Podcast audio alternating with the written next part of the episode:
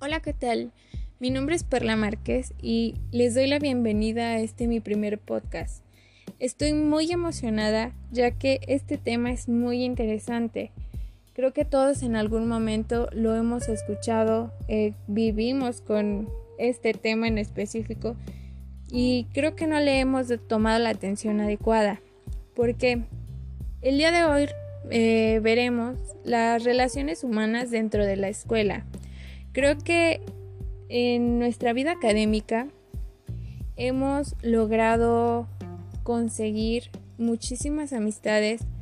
Eh, hemos sido lo suficientemente amistosos o hemos tenido el tacto para poder compartir con otras personas nuestra personalidad, cómo es que nos gusta convivir, etcétera, diferentes características con las que nos hemos sentido identificados con diferentes personas y con las que actualmente eh, seguimos socializando.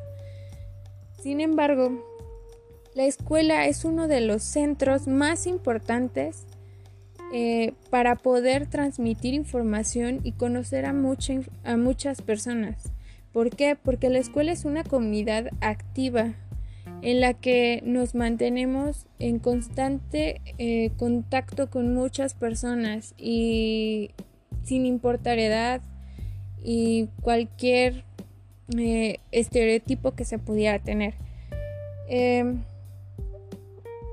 dentro de estas instituciones, a lo largo de nuestra vida, ya sea preescolar, primaria, secundaria, bachillerato, universidad, maestría, cualquier nivel, nosotros vamos a tener esa accesibilidad para poder transmitir información con otras personas y crear relaciones interpersonales en las que nosotros podamos eh, estudiar este, a las personas ¿Por qué? Porque vamos a crear un vínculo con aquellas personas con las que nosotros nos sintamos pues afines. Dentro de las relaciones vamos a mencionar dos perspectivas que son muy importantes. Bueno, dentro de la comunidad estudiantil, como es la vertical y la horizontal, perdón. La vertical es aquella relación que como estudiantes nosotros formamos con los docentes. Sí, la relación docente-alumno. Y la horizontal es aquellas relaciones que nosotros elegimos en nuestra institución, que son los alumnos entre sí.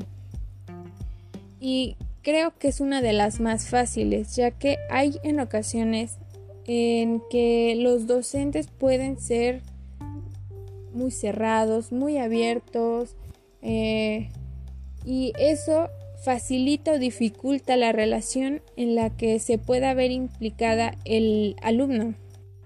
Bueno, pues el día de hoy solamente nos vamos a enfocar en la que es la vertical, relación docente-alumno, en donde vamos a ver un doble plano, el filosófico y el experimental el filosófico, aquellas problemáticas de comunicación que se pueden llegar a presentar durante esta comunicación dentro del aula. ¿Por qué? Como ya lo mencionaba, muchas veces la comunicación que nosotros tenemos con nuestros docentes no es la más adecuada. Nosotros eh, lo vemos como una imagen de autoridad que muchas veces no podemos romper. Eh, se tienen varios estigmas eh, sobre la relación que se debe de tener con el docente que permanece muy cerradas, no dejan como fluir aquella comunicación que podríamos llegar a tener para mejora de las técnicas educativas que se pueden tener, como para mejorar algunas estrategias eh, y demás. Bueno, y en este momento me gustaría comenzar con lo que es la comunicación subjetiva. Pues comunicación sabemos que es como aquella interacción que hay entre dos o más personas. Eh, se puede dar de manera más intencionada como en la relación que hay entre los mismos alumnos. Sin embargo, dentro de la comunicación subjetiva se ve aquella relación que el hombre tiene o en la que sería capaz de tratar al hombre como un sujeto. ¿A qué me refiero como un sujeto? Considerar al hombre eh, como alguien importante, ya que pues no, en mi experiencia personal, eh, me gustaría contar eh, esta historia. Ah, yo estuve estudiando en una preparatoria pues privada en donde había un docente en específico que llegaba a hacer su pues su trabajo como tal y él nos lo mencionaba siempre desde que nos dio la primera clase. Yo aquí soy el maestro, vengo a impartir conocimientos, quien quiera tomarlos bien, quien no, ni modo. A persona que me pregunte alguna duda se espera hasta el final que eh, que se termine la clase para poder ver si nos da tiempo de resolver dudas. Este tipo de personas hacen que la comunicación dentro o fuera de la, de la clase sea mucho más deficiente. ¿Por qué? Porque la relación que pueda haber con ese docente no va a ser la misma que con un docente que sea abierto a ayudar y a permitir que los alumnos exterioricen sus dudas y pues se logran los objetivos que tanto él como docente tenga que como los alumnos como estudiantes lleguen a tener. Adquirir los conocimientos que se prometen dentro de la institución para poder lograr ser lo que se espera ser como sociedad y que no se trate a los estudiantes como si fueran un objeto, me gustaría hacer dos comparaciones entre lo que es un objeto y un sujeto. El objeto deja de ser eh, como existente para una persona. Si estás en un salón de clases siendo un objeto, no vas a adquirir los conocimientos necesarios y vas a tomar por encima lo que se te enseñe dentro del aula. ¿Por qué? Porque no se te permite eh, mejorar y tu existencia prácticamente ahí es como inválida. Creo yo que ahora el sujeto es quien debe de tomar aquella actitud eh, de tener la iniciativa de abrirse a un diálogo y poder tener la iniciativa de poder hablar, de externar aquellas opiniones que tiene y sin problemas lograr aquellos objetivos que se plantee. Cabe mencionar que muchas de estas actitudes que se llegan a tomar eh, independientemente del docente o del alumno pueden llegarse a ver de manera egocéntrica. ¿Por qué? porque muchas veces este, este tipo de personas ven por sí mismos, no ven por los demás, por las demás personas. Hay un, em, una frase que dice respeto solo para ser respetado. Las relaciones que se llevan con base a esta frase, pues es una relación que podría ser de manera amplia, pues sí se puede llevar de esta manera, sin embargo no tiene una intensidad, no tiene un trasfondo. Y muchas veces se puede llegar a malinterpretar este tipo de términos, ya que al no tener la comunicación adecuada con el docente, se puede llegar a perder aquel interés, aquella motivación que a lo mejor y como estudiantes nosotros podamos tener al inicio de cada clase. Se puede perder tanto eso como la intención que tiene el docente para poder transmitir los conocimientos y cumplir los objetivos con los que se tenía planteados al inicio de cada sesión. Se puede llegar a tener un tipo de libertinaje, ya sea el docente como el alumno. El docente, ¿por qué?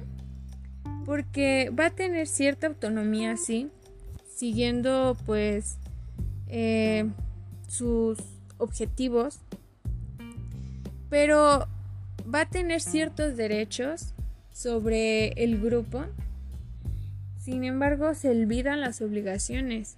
Aquellos derechos, como a lo mejor y tener la autoridad dentro del grupo, que no se pierda aquella, aquel respeto como docente, o que se tenga a lo mejor y en malas palabras como el orden dentro del mismo grupo, pero los objetivos que se tenían de poder enseñar, de poder eh, ampliar los conocimientos de los estudiantes, se están perdiendo totalmente.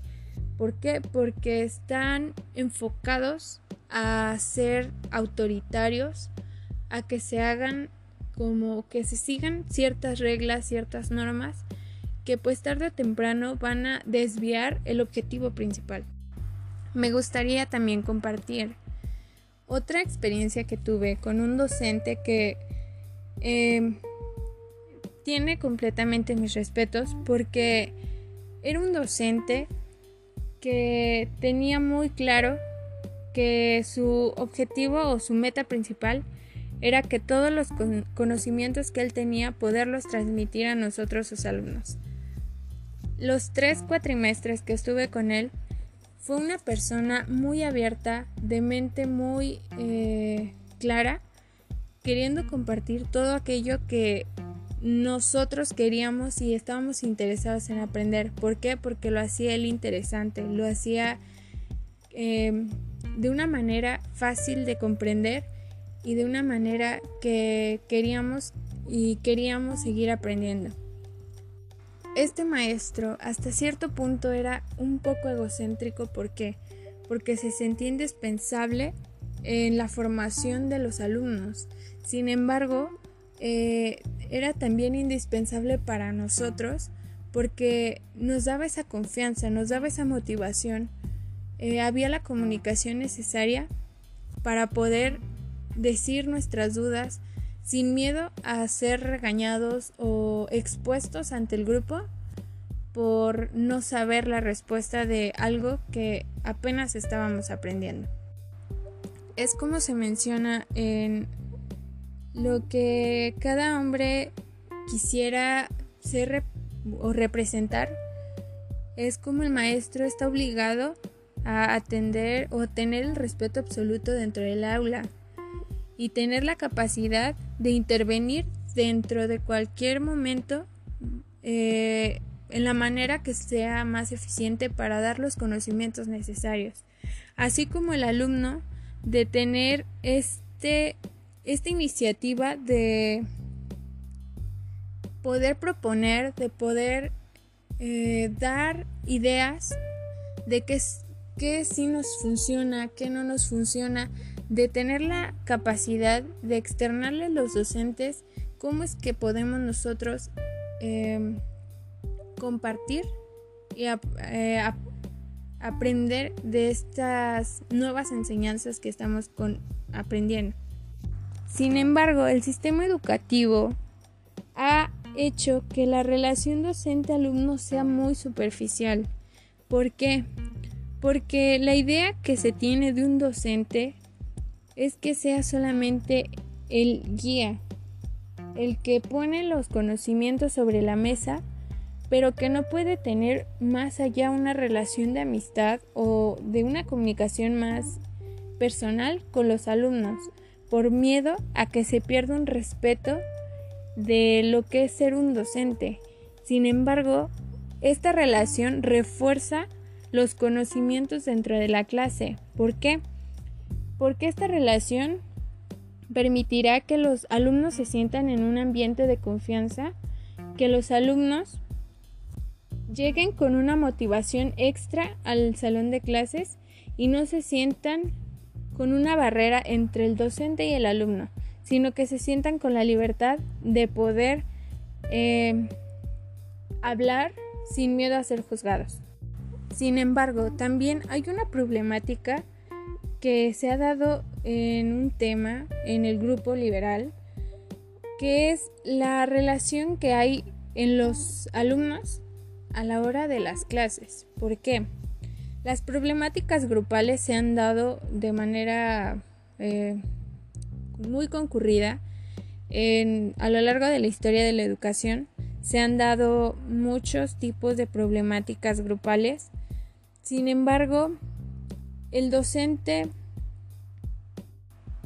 ha permitido, ha dado ese permiso hasta cierto punto de que los mismos alumnos pierdan el respeto hacia los docentes.